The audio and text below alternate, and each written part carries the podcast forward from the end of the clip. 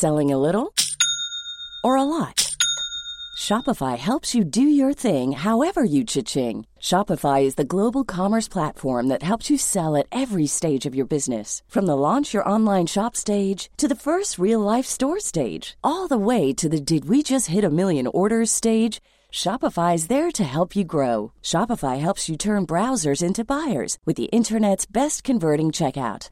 36% better on average compared to other leading commerce platforms because businesses that grow grow with Shopify. Get a $1 per month trial period at shopify.com/work. shopify.com/work.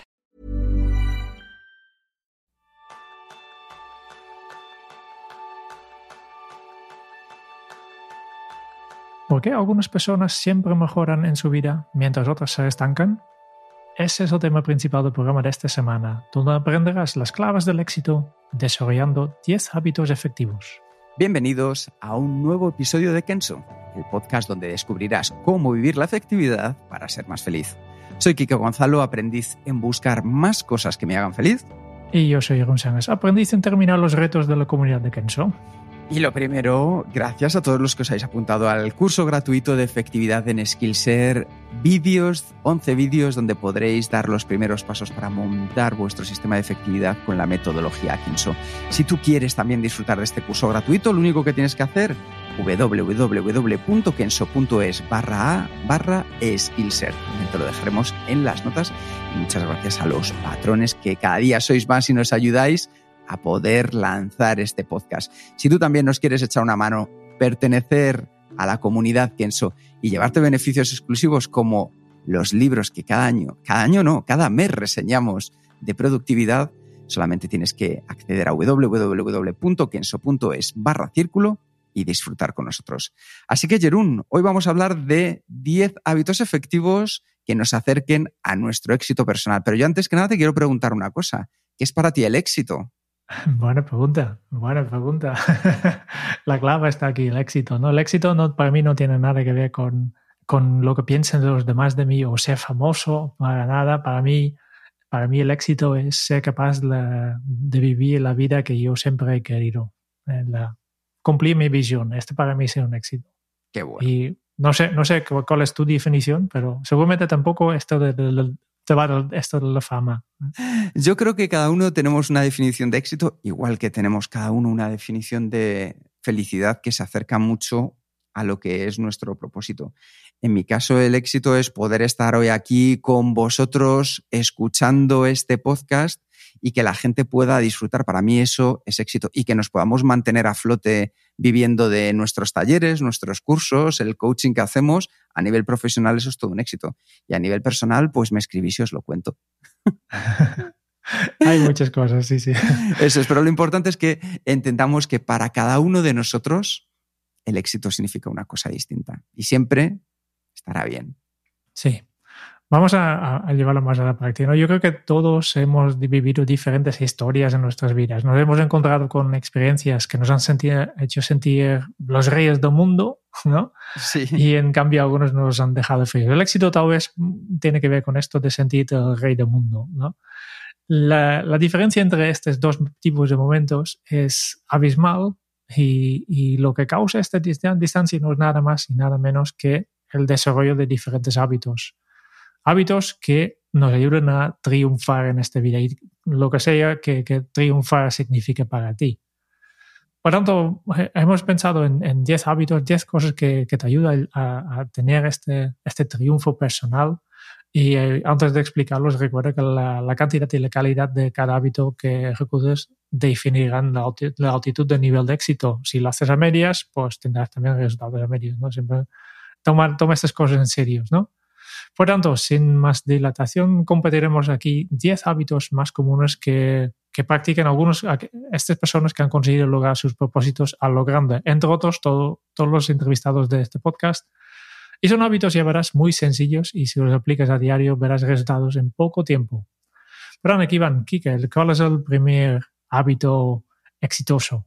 Pues el primero es el tener un propósito, como hacemos en nuestro curso online o en nuestros talleres, que nos fijamos mucho en este aspecto. ¿Por qué? porque entre otras cosas nos ayuda a fijar metas. Entonces, simplemente coge un boli y un papel y empieza a escribir tus metas, sean diarias, semanales, mensuales y anuales. Porque sin unas metas que nos dirigen en la vida y sin algo tangible para trabajar, estamos perdidos. Por eso es tan importante preguntarnos el para qué. ¿Por qué? Porque con esto, al preguntarnos el para qué, no solo tenemos un rumbo, sino el rumbo correcto. Muchas veces nos ponemos en marcha con una dirección sin saber si esa dirección es la correcta. ¿Para qué voy en ese camino?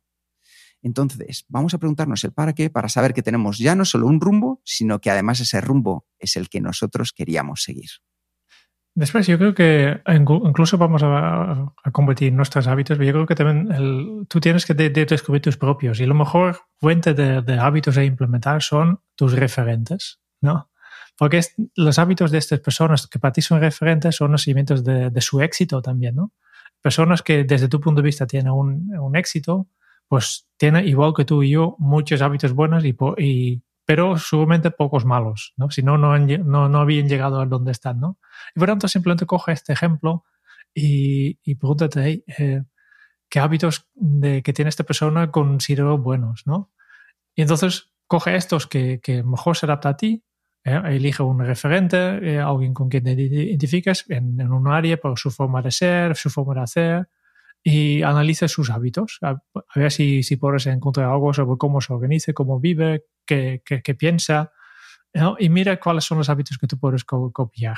Porque estos hábitos son la mejor forma para aprender de, quien ya ha llegado y conoce el camino. Así avanzarás más rápido por este camino correcto, de la mano persona correcta y evites errores que podríamos cometer. Y por, eso, Kike, si alguien te ve a ti como, como su referente ¿Cuál es este, este hábito que tú crees que puede copiar de ti? Pues el hábito que yo creo que alguien podría copiar de mí es el hacer eh, menos, el enfocarme en menos cosas. ¿Por qué? Porque cuando me enfoco en menos cosas, Jerún, me ayuda a trabajar con ellas de mayor calidad, en dar un mejor, dar lo mejor de mí mismo. Para eso es importante saber decir que no. Es decir, siempre decimos que tenemos más trabajo que hacer que tiempo disponible para hacerlo. Yo he aprendido muy bien a decir que no y saber con qué me voy a poner hoy y a esas cosas que he decidido, he dicho no, me siento más cómodo y sé que las voy a hacer un día después, la semana después o un mes después. Entonces, al final, en lugar de intentar abarcar más, intento abarcar lo esencial. Y ahí lo que hago es que en lo esencial sí que le presto todo mi foco. ¿Qué sucede? Que al final consigo un trabajo de mayor calidad que me ayuda a avanzar. Es como si diéramos una zancada de gigante en lugar de 25 pasos de, enano, por así decirlo. Y yo creo que esa es una diferencia. Y luego también, Jerún, eh, yo he aprendido de los demás. Y, por ejemplo, recuerdo de Steve Jobs, una de las cosas que hacía era que para mantener reuniones o para pensar claramente, hacía simplemente caminatas. Pues yo es algo que me ha funcionado realmente bien. Para conversaciones importantes, lo que he hecho es salir a caminar con la persona que fuera, con las personas, y te aseguro que funciona muy bien. Y otro, por ejemplo, que aprendí de Stephen King es el de mantenerme con todos los días, él todos los días, llueve, truene, le apetezca o no le apetezca, escribe un número determinado de páginas. Pues yo todos los días, pase lo que pase, hago al menos un trabajo establecido base que tengo dentro de mi día a día. Así que, Jerún, y con los oyentes que a ti te estén escuchando y digan, Jerune es una persona de la que yo creo que puedo aprender, ¿cuál crees que podrías compartir con ellos? Yo creo que eh, uno de los hábitos que a mí más, más me han ayudado es tener una, una rutina matutina, de tener un, simplemente una pequeña lista donde apuntas cada mañana antes de empezar a trabajar, yo quiero hacer esto, esto, esto, esto. Y ya lo he explicado una vez aquí en el podcast, ¿no? Lo que pones en la lista no es tanto tan importante, sino el hábito de coger esta lista cada día, porque esta es una manera muy fácil de, aplicar cambios en tu vida. los contenidos de mi lista han ido cambiando, pero lo que, lo que es constante es cada mañana coger esta lista y reviso y hago los pasos que tengo aquí. Si hay pasos que, que me aportan mucho, a veces lo hago para aprender cosas nuevas y una vez que lo tengo aprendido, lo saco de mi lista a veces pues voy añadiendo cosas a la lista y veo que, se está expandiendo demasiado y es demasiado largo, pues tacho unas cosas de mi lista. Pero siempre, siempre, siempre tengo esta lista y esta lista me sirve para eh, arrancar bien el día, porque como dice el refrán holandés, ¿no? un buen comienzo es medio trabajo hecho. Qué bueno, qué bueno. Pues yo quiero hablaros del tercero de estos hábitos que lo hemos visto en muchos referentes y es el de hacer ejercicio. Y ojo, no estamos hablando ya de correr ultramaratones ni nada por el estilo, no, no. Practicar ejercicio diario, cada uno de nosotros sabemos qué es lo que nos lleva al siguiente nivel. Entonces, si lo hacemos, nos convierte en una persona con mayor energía. Esto está demostrado por los estudios que las personas que realizan ejercicio físico a diario no solo tienen mayor salud, mayor esperanza de vida, sino que además generan mayor energía diaria y a la vez eso se transforma en productividad. Además, con el deporte no solo consigues un mejor estado físico y una mayor autoestima, sino que también te enfrentas a situaciones más retadoras que antes. ¿Por qué? Porque cuando dices, oye, es que yo antes no había conseguido correr una carrera de 5 kilómetros y lo consigues, eso te lleva al siguiente nivel es que al final vas dando pasos hacia adelante y terminas corriendo un día lo que a ti te apetezca, la ultramaratón si es necesario. Pero para correr una ultramaratón, antes hay que empezar a salir y dar un paseíto cerca de casa de cinco minutos. Así que vayamos por orden. Y luego otra cosa, y es que hacer ejercicio libera hormonas, las hormonas de la felicidad. ¿Por qué? Porque cuando tú alcanzas la meta, cuando tú terminas de hacer ejercicio, cuando sales del gimnasio o terminas tu partido, tu cuerpo libera dopamina porque has conseguido tu objetivo. Es esa sensación de, es que lo he logrado, me siento bien. ¿Y qué sucede? Que la dopamina es adictiva, para bien y para mal. Y en este caso, ¿qué es lo que te está pidiendo el cuerpo? Pues oye, si quieres volver otra vez a hacer ejercicio dentro de un par de días, yo te ayudo. Esa es la sensación de las personas que hacen ejercicio. Y por otro lado, también libera la endorfina. Para aquellos momentos en los que nos duele algo, pero queremos terminar, tu cuerpo segrega la cantidad justa para enmascarar el dolor y que puedas conseguir tu objetivo. Así que ya ves cómo hacer ejercicio libera las hormonas de la felicidad y nos hace más productivos. Vale, como hablas de cosas físicas, yo continúo con otro hábito físico, al menos, es la alimentación. Y cuando hablo de alimentación, parece obvio, ¿no? Hay que comer bien. Eh, la alimentación nos da la, la energía necesaria para pensar, para reflexionar, para hacer nuestro, nuestro trabajo, pero cuando hablo de alimentar el cuerpo, yo creo que también podemos dar algo más. Nuestro cuerpo no solo necesita alimentación, no somos robots, ¿no? también necesitamos placer, seguridad, estabilidad y muchas más cosas. Por lo tanto, podemos ampliar incluso el concepto de alimentación no solo al, al, al, cuerpo, pero también al alma y la mente. Y en cuanto a alimentar la mente y el alma, pues lo único que tenemos que hacer es rodearnos de personas afines a nuestra forma de pensar y tener en cuenta que las grandes amistades te pueden ayudar a alcanzar tus metas más rápidos. También hay que hacer lo que realmente nos gusta y dedicar nuestro tiempo a cosas que nos hacen feliz de verdad. Por tanto, alimenta no solo tu cuerpo, pero también el alma y la mente. Y con eso pasamos al quinto de los hábitos, que es la capacidad, ojo que este me parece muy importante a día de hoy, la estamos perdiendo, de relajarnos y tomarnos descansos. ¿Por qué? Porque ahora más que nunca están apareciendo enfervorizados defensores de levantarse a las 4 de la mañana y hacer cosas, y eso está muy bien si tu cronotipo está ajustado a eso. Pero las personas que creen que descansar es no ser productivo, ¿sabéis lo que demuestran los estudios? Que son menos productivas. El saber parar en el momento adecuado nos ayuda a regenerar nuestros niveles de energía y a eliminar y a disminuir nuestros niveles de estrés. Por eso es tan importante saber tomar descansos cada 45, 60 minutos para poder retomar un trabajo de concentración mayor. Por eso es tan importante que cuando nos vayamos a comer con los compañeros en la hora de la comida, aprovechemos para desconectar en lugar de estar viendo directamente el correo en el móvil o comer, lo que es aún peor, encima de la mesa. Por eso es tan importante que cuando terminéis de trabajar, seáis capaces de tener vuestras actividades, vuestros hobbies personales, el estar con vuestra familia y no conectaros con el trabajo. Esas personas que se van a la cama y se levantan con el run run ya nerviosos de no llego, no llego, no puedo, no puedo, es que esto, es que esto. Eso es malísimo a la larga para nuestro cuerpo. Lo que está generando es un estrés continuado que no nos ayuda a salir de ese bucle. Entonces, hay que saber muy bien parar en el momento en el que la mente está agotada. Entonces, lo ideal es que tú tengas un equilibrio entre trabajo y descanso para aumentar tu productividad. Y recuerda, el descanso no es solo dormir, es dormir, es la separación entre vida profesional y vida personal, y son los descansos, los pequeños descansos que tienes en tu día a día cuando ves que empiezas a agotarte. Since 2013, Bombas has donated over 100 million socks, underwear, and t shirts to those facing homelessness. If we counted those on air, this ad would last over 1,157 days. But if we counted the time it takes to make a donation possible, it would take just a few clicks. Because every time you make a purchase, Bombas donates an item to someone who needs it. Go to bombas.com slash ACAST and use code ACAST for 20% off your first purchase. That's bombas.com slash ACAST, code ACAST. Introducing Wondersuite from Bluehost.com. Website creation is hard, but now with Bluehost, you can answer a few simple questions about your business and get a unique WordPress website or store right away. From there, you can customize your design, colors, and content. And Bluehost automatically helps you get found in search engines like Google and Bing. From step-by-step guidance to suggested plugins, Bluehost makes WordPress wonderful for everyone. Go to bluehost.com/wondersuite. Vale, y pasamos al hábito 6. Y aquí combino dos cosas que hemos mencionado nosotros cuando hemos compartido nuestros hábitos exitosos, ¿no? Planear y priorizar. Yo creo que es importante, no deja, deja para mañana lo que puedes hacer. Y para esto necesitamos un plan. Si no tenemos un plan, acabamos de hacer muchas cosas, pero no avanzamos de verdad, porque nos dejan, pasamos al, al trabajo reactivo.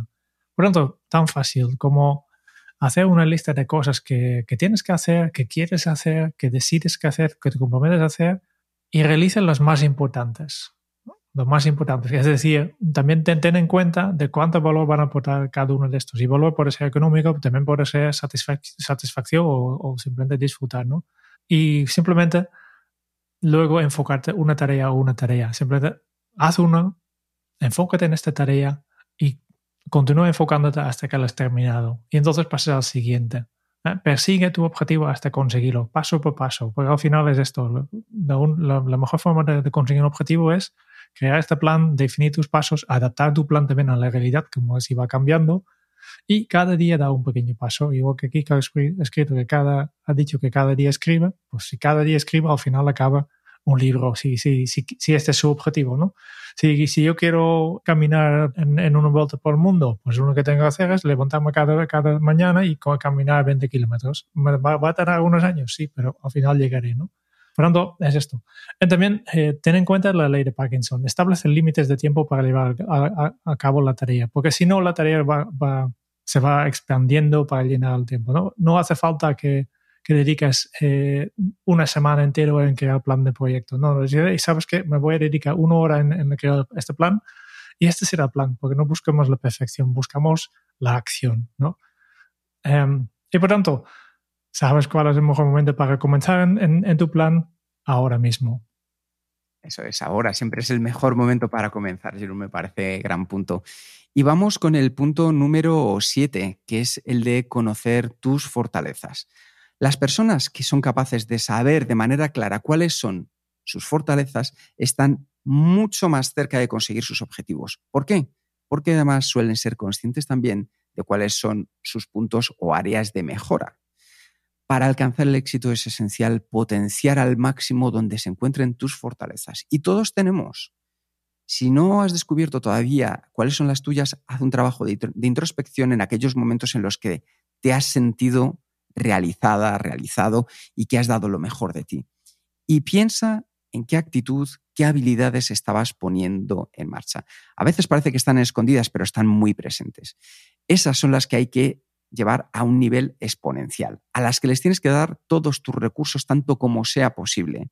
Porque mucha gente lo que hace es intentar equiparar sus fortalezas con sus debilidades. Es decir, voy a poner todo mi esfuerzo en mejorar en aquello en lo que tengo áreas de mejora. No, lo importante es que con las áreas de mejora las llevemos hasta un nivel en el que no sean un lastre o te frenen, pero no hay que conseguir que se conviertan en la mejor de tus habilidades. Imaginad algo que es muy sencillo. Me imagino que cuando estabas en el colegio eras muy bueno en matemáticas, en lenguaje, en historia, en literatura, y había algo que se te podía dar, peor, peor física o química, religión, física, eh, cualquiera. Simplemente tú piensa una cosa, imagina que aquello en lo que se te diera bien, te hubieran dejado expandirte, aprender más, te hubieran traído grandes profesores de la materia, te hubieran puesto los recursos. Eso habría hecho que sobresaliéramos y fuéramos mejores en ese área. Por el contrario, Si lo que intentamos es en esa área que se nos da un poco peor e intentar equipararla, primero nos va a costar mayor esfuerzo, va a ser algo que no nos va a traer tan grandes objetivos y sobre todo, a la larga, no nos va a ayudar a diferenciarnos y tener un valor añadido respecto al resto. Por eso es muy importante, trabaja sobre todo en tus fortalezas para llevarlas al máximo nivel y las áreas de mejora simplemente hasta el nivel en el que no te limiten ni te frenen. Vamos al siguiente hábito, administrar el dinero. Y ahora estás pensando, ¿qué tiene el dinero que ver con el éxito? Que si en mi caso el éxito no, no es financiero, ¿no? Pues aún así tiene todo que ver con la efectividad y, también con la consecución de, otros hábitos, ¿no? Y por eso hemos también entrevistado a, expertos en, minimalismo ¿eh? y mindfulness, como la Lucía Terol, y, y hemos tratado el, el tema de minimalismo varias veces, ¿no? Yo creo que la sociedad actual nos encamina a gastar dinero en cosas que realmente no son necesarios. Gastamos bastante más que, que podemos permitirnos. ¿no? Tenemos tendencia a vivir por encima de nuestras posibilidades y esta ha sido la, la causa de la crisis de, económica de hace una década. ¿no? Yo creo que igual que, que, que la efectividad personal, las bases financieras son cosas que, que deberíamos aprender todos, todos, porque si, si tenemos demasiadas cosas, también cada cosa que tenemos en nuestra casa, cada cosa que compramos, necesita su mantenimiento, necesita ocupar espacio. Si tenemos muchas cosas, necesitamos una, una casa más grande, con más mantenimiento. Y todo esto nos va a ocupar tiempo. Tiempo que no vamos a dedicar a, a otras cosas que, que, nos ayudan a nuestros objetivos, ¿no? Y por tanto, al final, eh, consumir cosas no es la muchas veces no es la solución. También, eh, obviamente, no, no, estoy hablando ni del, del, caso extremo de la gente que, que compran para, para, para, por obsesión casi de, de, para solucionar algún problema mental que tienen, ¿no? Pero sí que tenemos esta necesidad, necesitamos siempre lo, lo, más nuevo, lo más brillante, y una vez que lo tenemos ya deja de brillar tanto y, y necesitamos ya el siguiente, ¿no? Y este es un malgastar de, de tiempo, de dinero y de energía si el dinero no te importa, pues seguramente sí que te debería te, importarte la energía y, el tiempo que tienes. ¿no? Por tanto, invierte tu dinero de forma inteligente. Y mira cuáles son las cosas que tú puedes comprar que te ayudan a conseguir tus objetivos, que te ayudan a vivir más feliz, de verdad. No solo en los primeros minutos que, que lo utilices por la primera vez, porque cuántas cosas tienes en la cocina que, que has comprado y que nunca utilices. Ocupa un espacio aquí. Intenta hacer esto. Y no solo en temas de, gastar dinero, pues simplemente también el hecho de no gastar en cosas innecesarias provoca ya una satisfacción personal. Los minimalistas en general son más felices. ¿no?